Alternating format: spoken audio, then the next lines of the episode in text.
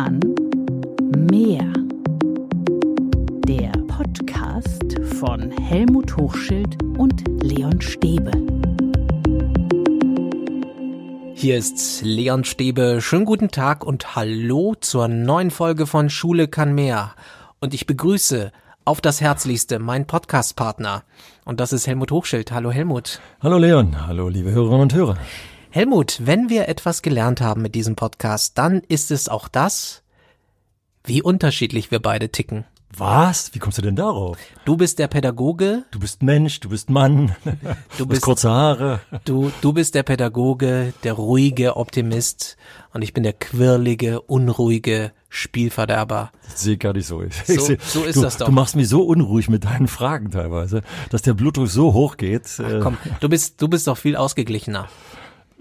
Müsste jemand Fremdes beobachten und mal bewerten. Finde ich überhaupt nicht. So, das sind wir beide jetzt. Äh, Und heute reden wir über Heterogenität, Verschiedenartigkeit, natürlich bei den Lernenden und wie man damit umgeht und wie man darauf eingeht. Helmut, wie hast du eigentlich so eine Klasse, wenn sie vor dir sitzt? Wie hast du die wahrgenommen? Als unruhigen Haufen, wie ein Sack voller Flöhe. Immer was schön drumrum, Schleife drumrum und nur als volle Gruppe. Das wäre das natürlich genau die falsche Wahrnehmung. Und obwohl ich nicht sagen kann, dass es nicht mal so gewesen ist am Anfang, wenn man als äh, neuer und relativ junger Lehrer, der ich war, äh, vor der Klasse steht, nimmt man sie erstmal wahr als kompakte Einheit. Und ich bin ja, habe ja angefangen zu studieren an der pädagogischen Hochschule in den 70er Jahren, äh, wo tatsächlich auch noch es darum ging, sozusagen alle auf das gleiche Niveau zu heben. Ich hatte, glaube ich, schon im äh, Podcast Nummer 14 mal zitiert eine Senatorin, die gesagt hat, äh, wir haben damals missverstanden, dass Chancengleichheit damit zu tun hat, dass alle das Gleiche machen. Und so war es damals. Inzwischen haben wir glücklicherweise einen Paradigmenwechsel äh, vollzogen. Ich kann jetzt dummerweise nicht genau sagen, wann das bei mir geklappt hat. Aber je mehr ich die Jugendlichen kennenlernte dann in meinen Klassen, und ich war durchgängig Klassenlehrer oder dann zum Schluss stellvertretender Klassenlehrer, äh, habe ich natürlich gemerkt, wie unterschiedlich sie sind. Aber am Anfang habe ich immer noch gedacht, ich muss mit allen das Gleiche machen und ich muss sie alle aufs gleiche fachliche Niveau heben. Was ich inzwischen gelernt habe, völliger Unsinn ist. Da gibt's die Ruhigen, da gibt's die Lauten, da gibt's die Neugierigen, da gibt's die Lustlosen, Mädchen, Jungs, was auch immer, hier geboren, hier nicht geboren und, und, und. Und das ist das Herausfordernde an dem Job, dass man als Lehrkraft äh, alleine vor 25 oder mehr Individuen steht, die eigentlich alle was anderes brauchen. Und wie ich das hinkriege, das kriegt man hin, das werden wir gleich im Podcast hoffentlich ja ausführlich besprechen, wie ich das hinkriege, dass sie sich das nehmen können, was sie brauchen, dass da auch Freiräume sind, um sich was nehmen zu können. Das wäre schon ganz toll. Und da komme ich jetzt gleich zum ersten. Äh, klar, du sagst immer, ich soll in Bildern sprechen. Jeder kann sich das herrliche Buffet vorstellen, vor dem ihr morgens vom, an einem Frühstücksbuffet eines Hotels steht, das voller Dinge. Und ich habe jetzt die Qual der Wahl, was ich nehme. Äh, in gut geführten Klassen gibt's die Methode des Lernbuffets. Da stehen zu einem fachlichen Zusammenhang unterschiedliche Aufgabenformate. Und äh, die Kinder oder Jugendlichen, je nachdem, in welcher Altersstufe wir uns befinden, können jetzt überlegen zu einer Thematik, was greife ich mir jetzt da am liebsten von dem und wie näher ich mich diesem Thema am liebsten an. Aber zuerst steht immer die Erkenntnis, alle sind verschieden. Das ist das Wichtigste. Richtig. Erstmal zu Beginn. Ja, und das ist das Tolle, wenn ich einen Unterricht gut beginne, dann hänge ich zum Beispiel ein Bild an die Tafel oder ich projiziere es äh, mit dem Beamer oder mit dem Smartboard an die Tafel. Und dann sage ich jetzt nicht, wie viele Lehrer, heute wollen wir uns, was weiß ich, das ist das Bild äh, von der Kaiserkrönung äh, 1870, 71 im, äh, in Versailles. Wir wollen uns heute darüber, sondern was seht ihr hier? Und dann geht's los, dass die Kinder, wenn sie gut drauf sind oder die Jugendlichen dann wirklich sagen, was sie sehen oder erstmal besprechen mit den Nachbarn, was sie sehen. Am schlimmsten ist, und das findet in traditioneller Schule häufig statt, äh, dass die Kinder und Jugendlichen sich jetzt nicht äh, tatsächlich darauf verlassen, was sie sehen mit ihren Augen, sondern sich, sich fragen, was will der Lehrer von mir hören? So verkorkst sind wir häufig.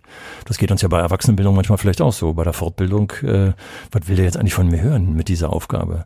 Und oftmals muss ich auch in der Fortbildung heutzutage dann sagen, was fällt Ihnen als erstes ein? Und wenn wir es jetzt zulassen, dass nicht jeder jetzt einzeln mir das vorne sagt, sondern die Kinder ins Gespräch gehen, was sie da sehen, ob sie mehr die Uniform der französischen Soldaten annehmen. Bei Versailles waren keine französischen Soldaten bei der Kaiserkrönung dabei. Oder die Bärte oder was weiß ich, äh, denen auffällt. Viele Militärs. Äh, und zwar lasse ich jetzt die, die Jugendlichen darüber reden und jetzt laufe ich mit meinen großen aufgesperrten Ohren durch die Gruppe und höre mir an, was die eigentlich sehen. Wobei das Beispiel jetzt, dieses historische Beispiel vielleicht ein etwas schlechteres ist. Viel schöner wäre es, wenn Fantasie angeregt werden soll. Also wenn es um letztendlich um Poesie zum Beispiel geht, um ein Dicht und ein Bild zum Gedicht. Oder umgekehrt, es wird erst das Gedicht genannt und die sollen ein Bild dazu machen. Dann werden wir mitkriegen, das wären 24 verschiedene Bilder. Und alle dürfen Fragen stellen, ganz am Anfang, oder dürfen etwas sagen, es ist alles erlaubt. Es ist alles erlaubt. Weil wenn du mich jetzt zum Beispiel gefragt hast, bei diesem historischen Bild hätte ich vielleicht gesagt, oh, der Rahmen sieht doch ganz nett aus. Ja, und das ist ein goldener Rahmen. Passt der jetzt eigentlich zu der Epoche? Könnte man sofort dann, schwuppdiwupp. Also ich krieg dich dann immer, wenn ich Glück habe, dann auch noch in meine Richtung gebogen, was auch wieder ein Fehler von uns äh, Lehrkräften ist, wenn wir dann noch die Richtung rauskriegen.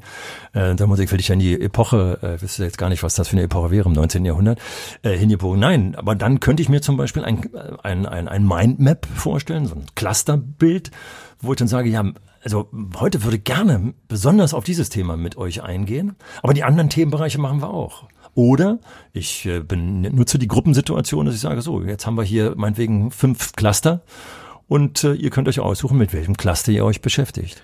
Gut, habe ich verstanden, steht am Anfang. Mhm. Aber wie geht's dann weiter? Es darf ja nicht an dem Moment stecken bleiben, dass wir einfach sagen, okay, jetzt ist alles erlaubt. Wir, mhm. wir bleiben bei dem Punkt hängen, dass wir einfach feststellen, wir sind alle verschieden. Mhm. Das reicht doch noch nicht. Ja, natürlich, völlig richtig. Also ist jetzt die Frage an welchem Beispiel wir uns festmachen. Gehen wir mal von der Historie weg, vielleicht dann doch lieber eher zum Gedicht, also zu etwas, ja, auch gefühlvollem. Auch das nächste Problem, was wir häufig in Schule haben, Poesie, Gedicht.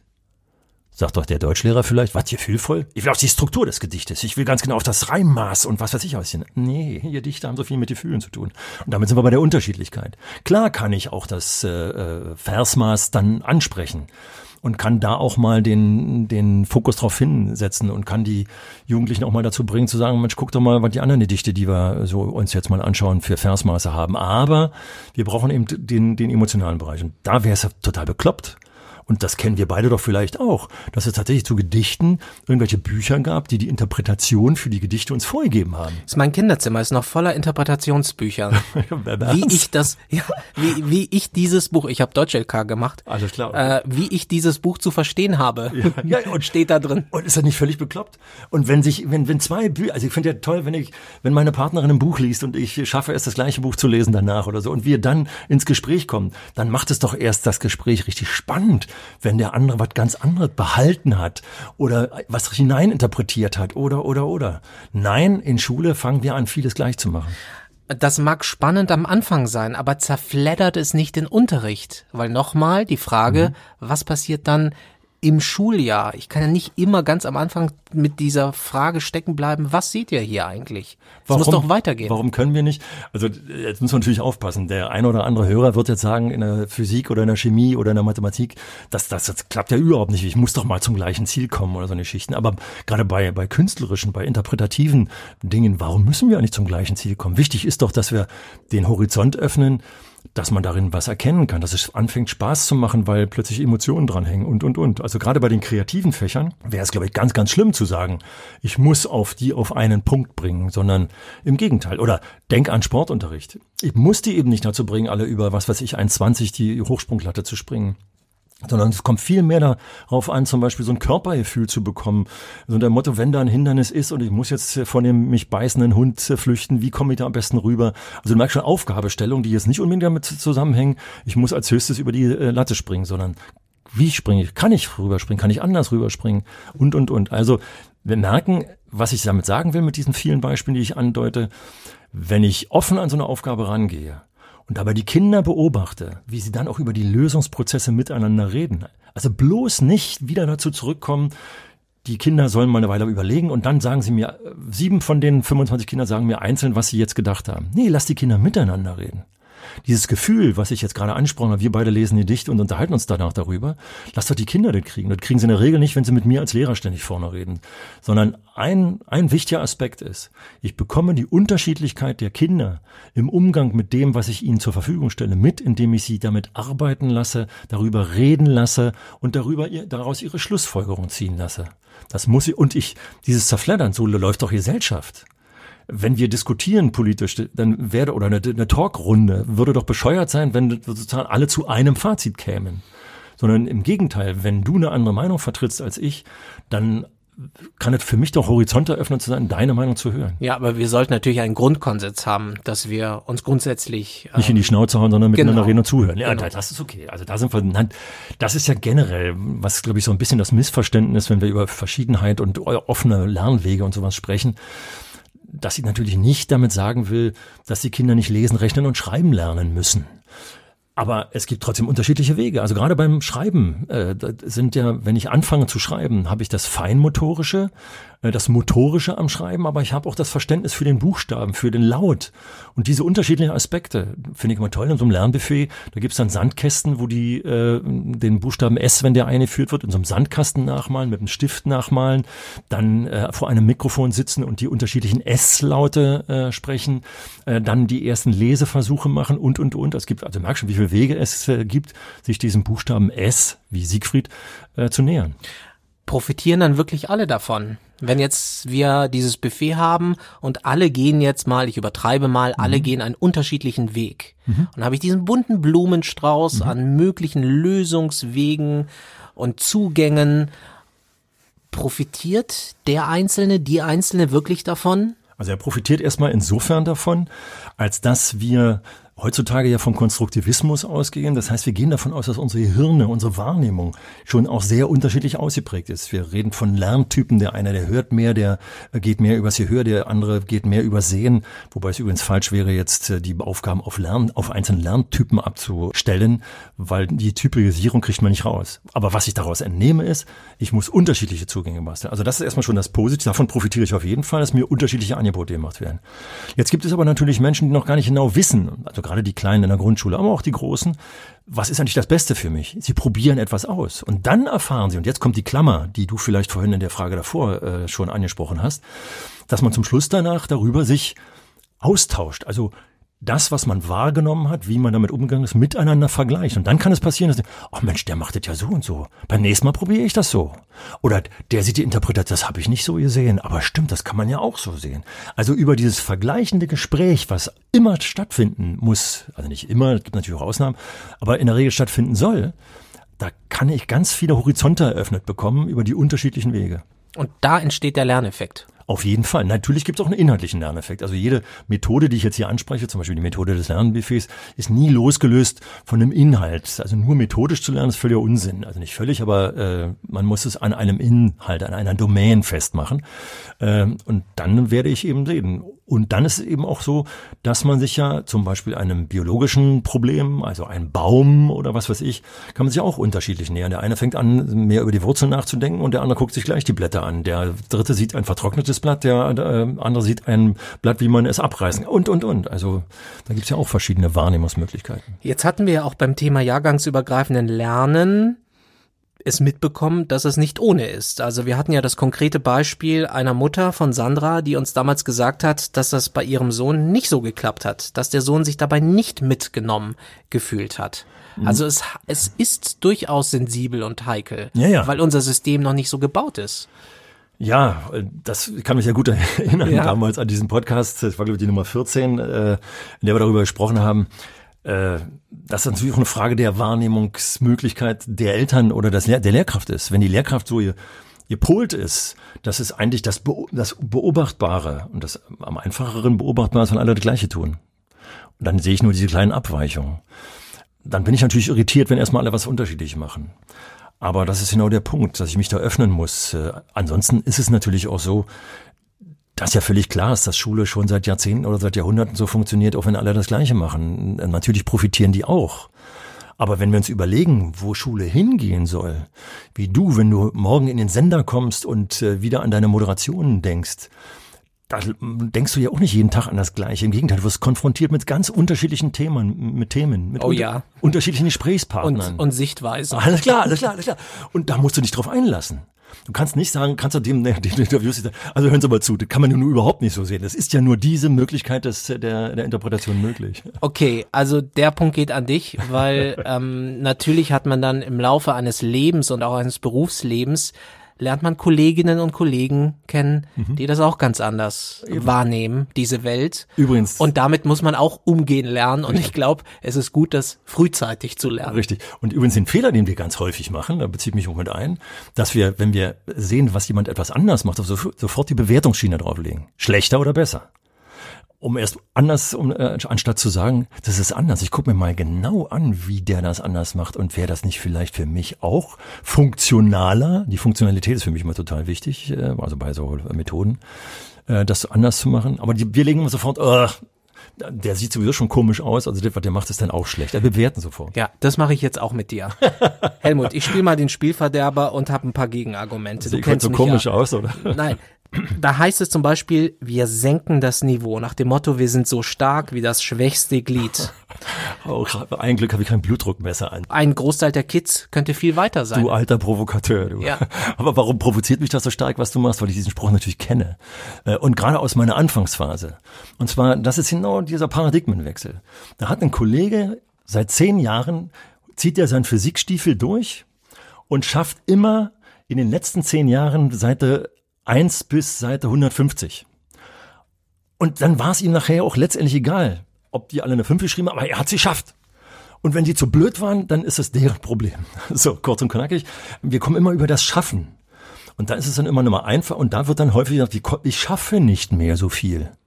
Und wenn man es dann aber überlegen, also bei den Physikkollegen, der tatsächlich nachher zwei, drei, drei Fünfen gegeben hat, der hat das zwar geschafft, aber angekommen in den Köpfen ist überhaupt nicht. Und wenn wir jetzt überlegen, was in den Köpfen wirklich bleibt, wenn ich darüber gesprochen habe und, und, und, dann lerne ich fürs Leben viel mehr als das, das Wissen, das, das äh, angesammelte Wissen, was ich da anhäufe, was ich später nicht mehr abrufen kann.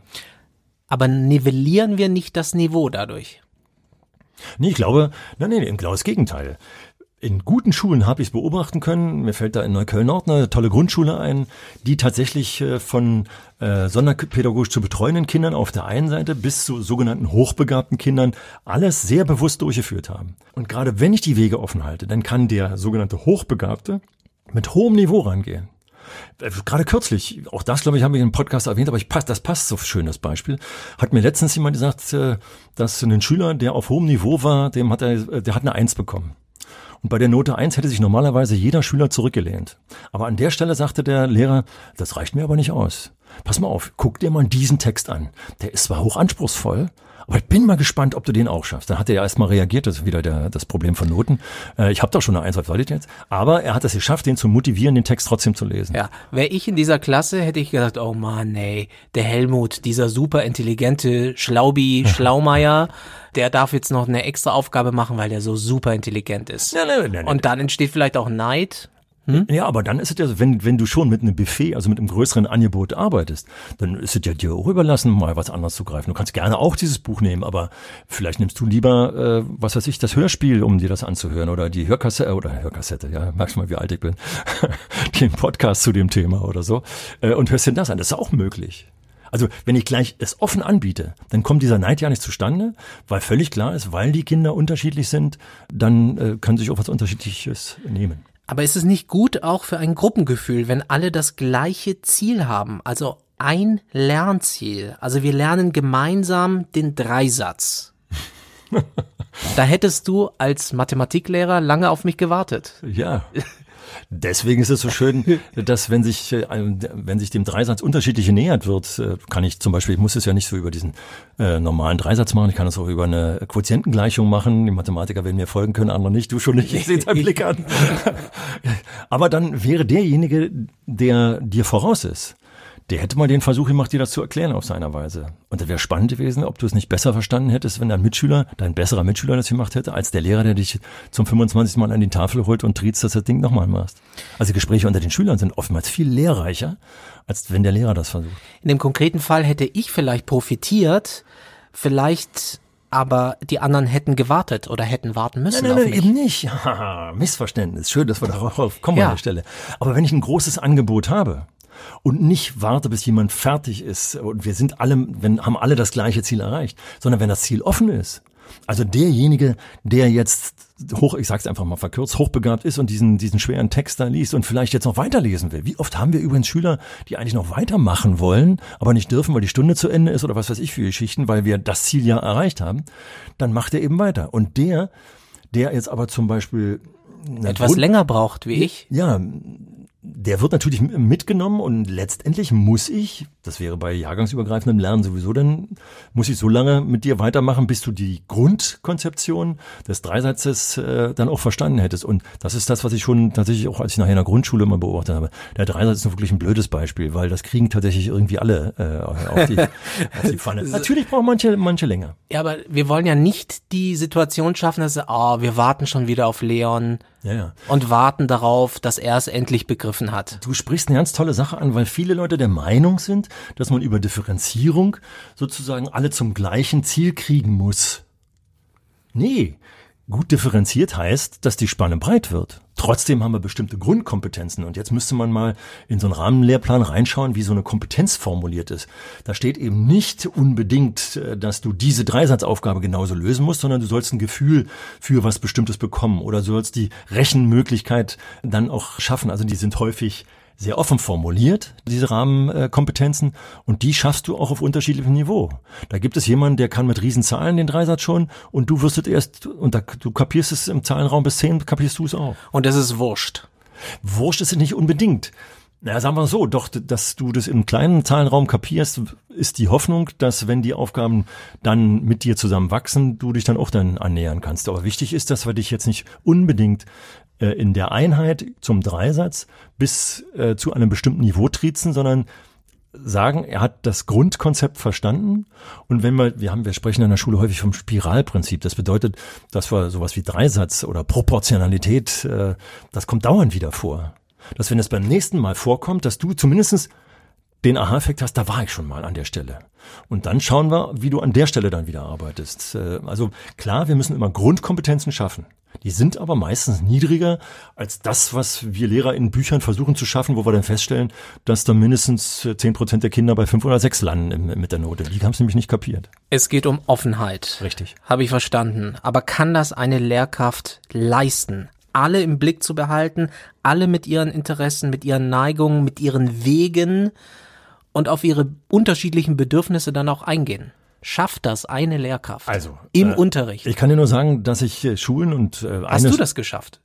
Nicht immer. Und so hundertprozentig, wie du es jetzt formuliert hast, kriegt man es natürlich nicht hin. Aber wenn die Offenheit da ist, ist es einmal wichtig, dass die Kinder und die Jugendlichen selber auch ein Gefühl für sich haben. Also diese Selbstreflexion hinbekommen, damit die eben merken, was sie brauchen und dass sie die Motivation auch so erhalten, dass sie nicht irgendwann stecken bleiben sagen, keine Lust, sondern dass sie dann plötzlich, Mensch, der zum Beispiel da drüben, der Hochbegabte, der hat mir schon ein paar Mal ganz toll geholfen, zu dem gehe ich jetzt mal hin oder so. Also Selbstverantwortlichkeit, eine Selbstreflexionsmöglichkeit, eine Selbstwertschätzung äh, zu haben, ist eine ganz wichtige Grundlage. Und das andere aber an der Frage ist nochmal, will ich ganz klar beantworten, wir haben ja schon über Schulen gesprochen, die jahrgangsübergreifend von Klasse 1 bis 3, 4 bis 6, 7 bis 9 arbeiten, deren Vergleichsarbeiten berlinweit äh, gut vergleichbar sind, also nicht schlechter sind. Also der Beweis ist da, dass es geht. Und der Beweis ist auch da, dass es teilweise richtig gut geht. Trotzdem will ich noch darauf hinweisen, natürlich gibt es auch Kinder, die von dieser Schule, von der ich gerade spreche, das ist wieder die Wilhelm von Humboldt Schule, von der wir schon mal gesprochen haben, dann auch lieber abgehen, weil sie sagen, puh, das ist, da bin ich überfordert. Ich brauche doch den klaren, tollen Weg. Auch da merke ich, wie schön das ist, dass auch Schulen unterschiedlich sind. Dass es Schulen gibt, die mit diesem Konzept arbeiten, aber es gibt eben die mit einem stringenten Konzept arbeiten. Und toll, dass es diese Unterschiedlichkeit gibt. Schön, dass wir die Schulen nicht alle über einen Kamm scheren.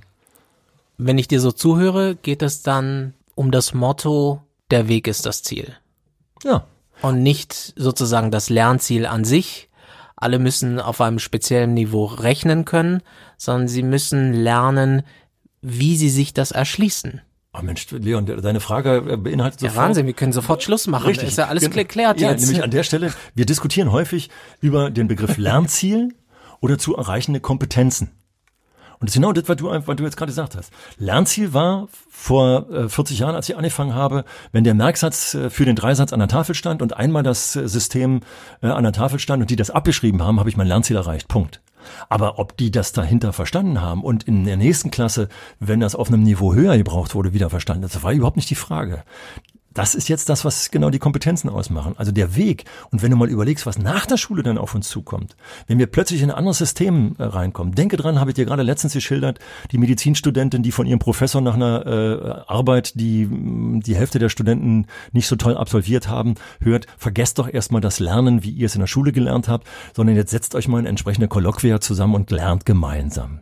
Naja, da merkst du doch schon, wenn wir das in der Schule bereits machen, würde der Professor nie auf den Idee kommen, sowas nochmal sagen zu müssen. Zurzeit ist es aber noch eine Utopie, weil wir alle noch nicht so drauf sind. Irgendwie kippen wir ja im Moment noch zu oft eine Soße über alle drüber.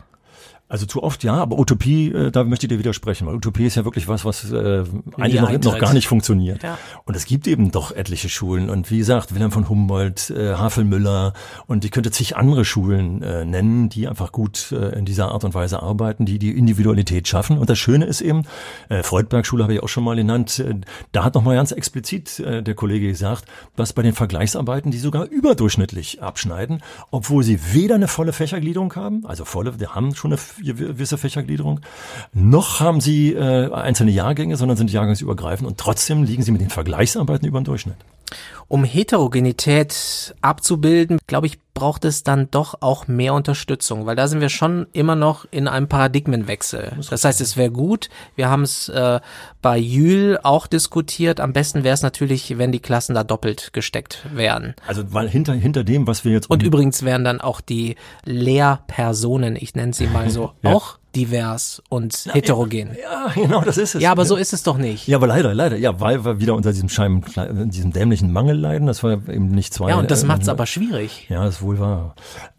Aber ähm, es wäre schön, wenn die Leute begreifen würden, wenn man so arbeitet, äh, eben flexibler, offener, die Kinder mehr machen lässt, statt dass ich dauernd den Weg vorgebe und die eng lenke. Das würde viel, viel entspannter für alle Seiten sein. Ähm, ja. Ich sage das auch deshalb, weil uns bestimmt Lehrkräfte zuhören und die sagen, der Hochschild, der Helmut, der hat ja recht, aber ich krieg das hier nicht. Mit unseren Schülern geht das nicht. Nee, nicht mit so, unseren Schülern, sondern mit, mit den Möglichkeiten, die mhm. wir hier haben. Ja. Ich müsste vielleicht ganz klein im Unterricht anfangen und vielleicht geht man dann den einfacheren Weg, mhm. weil es vielleicht schwierige mhm. Umstände mhm. sind und dann kippt man die Soße.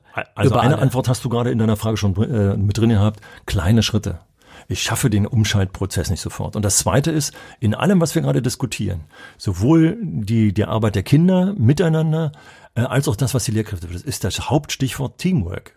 Ich muss mich mit anderen Kollegen zusammentun. Ich muss nicht unbedingt gleichzeitig mit denen in die Klasse gehen. Das ist natürlich am schönsten, wenn ein zweiter mit reinkommt und wir sozusagen gemeinsam beobachten, gemeinsam das Material erstellen, gemeinsam die Aufgaben formulieren und, und, und. Aber wenn zum Beispiel die Kollegen eines äh, Jahrgangs und wenn es eben vier Klassen sind, Parallelklassen und nur zwei wollen sich auf dieses System. Tut euch zusammen und plant zusammen. Äh, holt euch die entsprechende Fortbildung rein, gebt euch die Fortbildung insofern, als dass wir, war gerade letztens wieder bei einem Studientag von Kollegen, da haben die Kollegen auch gefordert, wir müssen es schaffen, mal an einem Schultag uns gegenseitig zu besuchen und danach das Gespräch miteinander zu führen. Damit wir zum Beispiel, wenn wir was ausprobieren, sofort die Reflexion auch von außen haben. Feedback. Richtig, genau wir feedbacken uns auch irgendwann mal, lieber Helmut. Es ist ja so, in vielen Unternehmen gibt es ja heute schon Diversity Manager. Also ähm, Menschen, die in Unternehmen Beratung leisten, coachen, wie gehen wir mit Menschen mit unterschiedlichen Hintergründen um. Und auch das könnte man in Schule schon initiieren. Auf jeden Fall. Change Management ist der zweite Begriff, der genau dazu passt, äh, finde ich auch.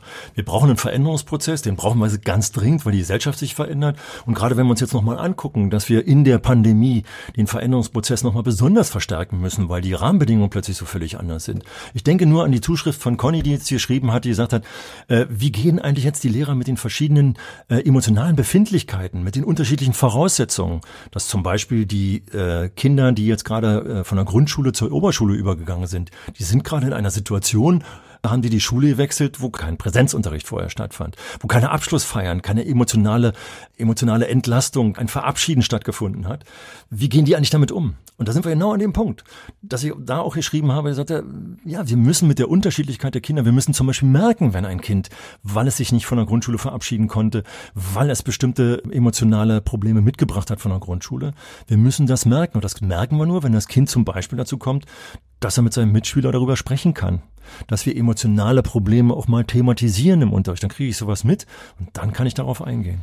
Und dein Plädoyer ist ganz klar, man muss einen neuen Blick auf Schulklassen, auf die Heterogenität werfen, also einen neuen Blick auf die Klasse, auf die Menschen, die vor mir sitzen. Die Menschen, die vor mir sitzen, die bestimmen das Vorgehen im Unterricht. Nicht der Rahmenlehrplan und nicht das, was nicht geschafft wurde, sondern wir müssen die Kinder da abholen, wo sie herkommen und dann werden wir ihre Kompetenz Stück für Stück steigern. Es ist teilweise schwerer messbar, das ist völlig klar, aber wie gesagt, wenn ich mir Schulen angucke, die so arbeiten mit vorzüglichen äh, messbaren Ergebnissen teilweise, dann muss man es nur wollen. Und es ist gesellschaftlich relevanter, weil alles, was nach der Schule kommt, genauso funktioniert. Nirgendwo mehr. Nicht mal, wir haben ja kaum noch Fließbänder, wo jemand immer das Gleiche tut und das sozusagen ineinander greifen muss. Überall wird Kreativität, Offenheit und Flexibilität gefordert. Und wir machen es in der Schule auf einem engen Weg. Man muss es nur wollen, sagst du. ja, ja, und man, man braucht natürlich auch Ressourcen dafür. Aber ich bin immer jemand, der gesagt hat, es hat keinen Sinn, nur nach Ressourcen zu schreien und den alten Quatsch weiterzumachen, sondern wir müssen sowohl Ressourcen fordern, in der Hoffnung, dass wir sie auch bekommen, als auch uns zu verändern. Wir dürfen nicht das eine machen, ohne das andere zu tun. Was gewinnen wir dadurch? Was gewinnen wir dadurch, wenn wir ja, das? Ich hoffe Zufriedenheit, weil wir alle mit den Ergebnissen dann letztendlich auch zufriedener sind. Also jedenfalls meine Empfindung war das immer, wenn ich mehr Erfolg bei den Kindern hatte, also zum Beispiel eine größere Motivation, weil wenn ich sie auf einen also mit einer Buchseite mit drei Aufgaben drauf und das müssen alle machen. Das ist doch vorgegeben, dass etliche nicht motiviert sind, das zu machen. Also, wenn ich jetzt ein Buffet anbiete, dass da jemand sagt, ich habe zu gar nichts Lust, die Wahrscheinlichkeit ist zumindest kleiner. Es gibt das auch, aber die Wahrscheinlichkeit ist zum Beispiel kleiner. Ich bin viel zufriedener mit meiner Arbeit und letztendlich werden die Messergebnisse dann teilweise beweisen, dass sie zumindest nicht schlechter werden, sondern dass durch intensive Kommunikation und Kooperation eigentlich ein besseres, besseres Arbeiten für alle ermöglicht wird. Es lohnt sich, die Kids neu zu sehen, die Verschiedenartigkeit, die Heterogenität neu zu entdecken. Das war Schule kann mehr für heute. Wie sind eure Erfahrungen? Schreibt uns gerne eine Mail an info at schule-kann-mehr.de. Wir freuen uns sehr, wenn ihr uns bei Apple bewertet oder abonniert, aber auch bei Spotify und bei den vielen anderen Podcast-Apps. Und am nächsten Dienstag gibt's uns dann wieder. Und bis dahin sag ich Tschüss und bis nächste Woche, Helmut. Ja, ich freue mich drauf. Tschüss. Schule kann mehr. Der Podcast von Helmut Hochschild und Leon Stäbe.